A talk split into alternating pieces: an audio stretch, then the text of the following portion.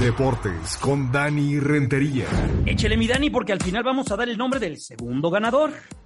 Bueno, decíamos que efectivamente ya hablaremos acerca de la Liga Mexicana de Fútbol, de que inicia este día, pero algo muy importante, Jaime, y que yo recuerdo que en el noticiero de fin de semana de Telefórmula tú tocaste el tema y a partir de entonces eh, se volvió algo toral, algo realmente importante y que tomó en cuenta la liga, y es el tema del ID, pero sobre todo, sí, eh, el tema de la transparencia de acceso a la información y protección de datos personales de cada uno de los aficionados que vayan al estadio.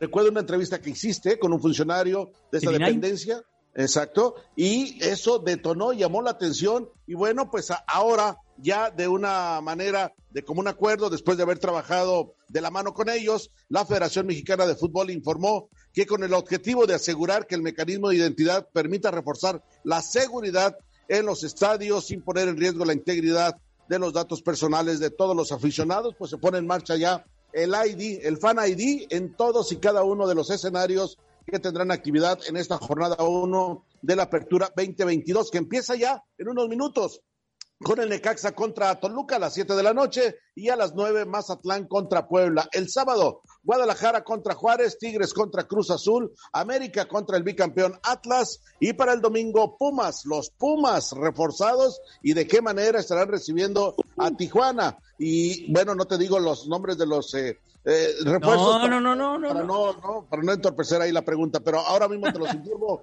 completos. San Luis contra León, Santos Monterrey y el lunes Pachuca, el lunes Pachuca contra Querétaro, Jaime. Así entonces eh, la jornada uno de la apertura 2022 que se pone en marcha. Ya decías que Pumas desmiente, por supuesto, la llegada de Dani Alves. Tigres hace lo propio, de tal forma que eso fue solamente un rumor.